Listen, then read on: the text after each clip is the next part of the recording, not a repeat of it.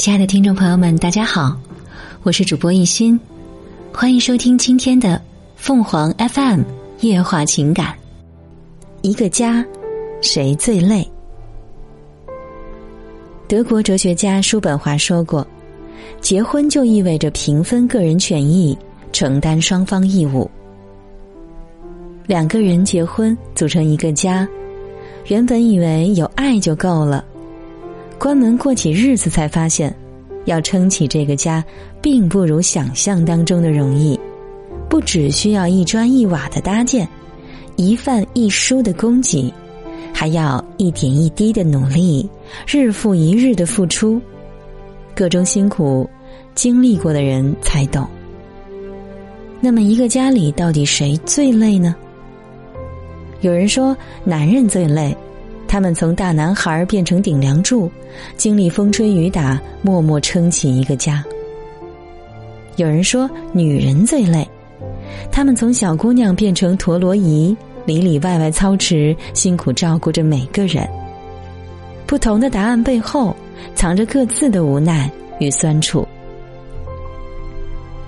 看过一个农民工的视频，他有两个孩子，妻子在家照顾。他外出打工，希望多赚一些钱贴补家用，让妻子和孩子都过得好一点。可谁知，工作机会并不那么多。没有学历的他，只能每天做些装修和搬运的零工，赚个两三百元。遇到没有工作的时候，当天就没有收入，直到好几天过去，钱包变得干瘪。为了节约开支，他不舍得租住房子。每晚住在天桥下，每天只用十元，两个馒头和一瓶白开水，就是他的一餐。拍视频的人发现他，问起他的近况，也为他感到心酸，问他有没有给家里打电话，排遣一下孤独。他乐呵呵的说：“不能让他们担心啊，大丈夫就应该报喜不报忧。”那一刻，我和屏幕前很多人一样，眼睛仿佛进了沙粒，酸涩难忍。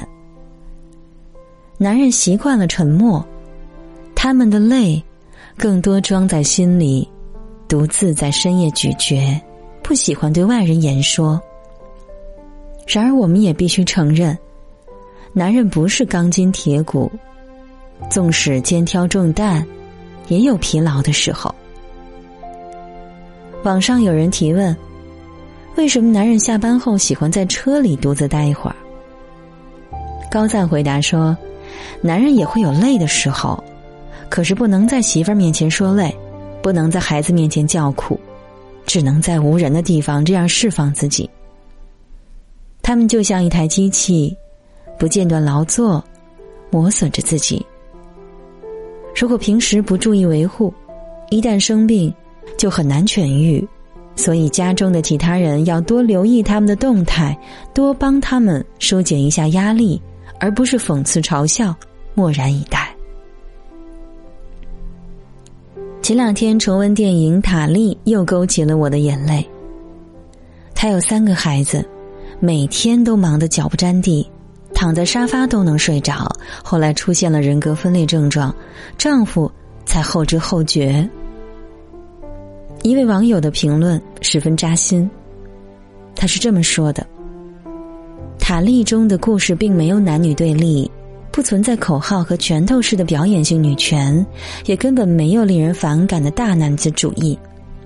它更多的是在真实展现家庭生活的真相，一种繁杂的、琐碎的、甜蜜与窒息交替上演的真实图景，而这个图景。”就是很多女性结婚后的真实写照。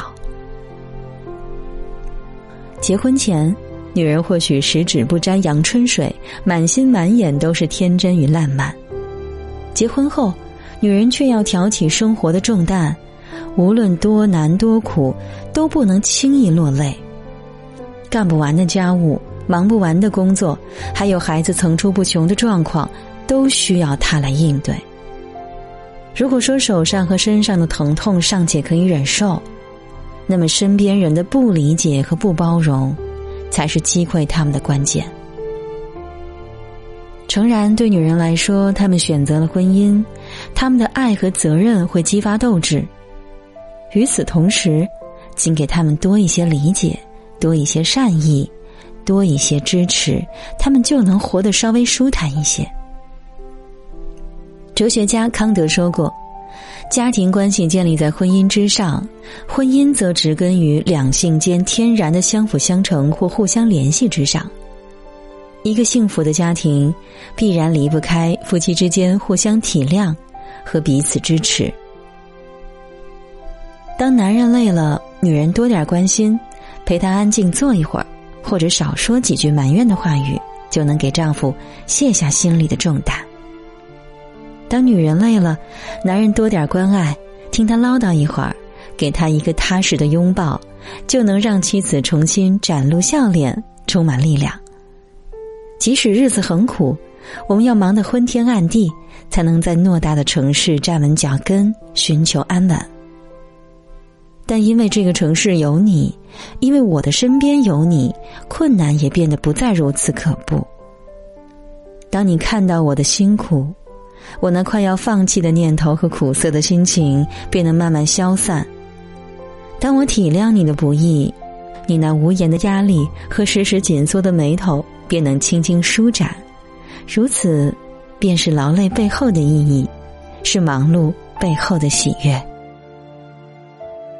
听众朋友们，无论你是开心还是难过，不管你是孤独还是寂寞，希望每天的文章都能给你带来不一样的快乐。你也可以关注我们的微信公众号“情感与美文”，收听更多内容。我们下期再见。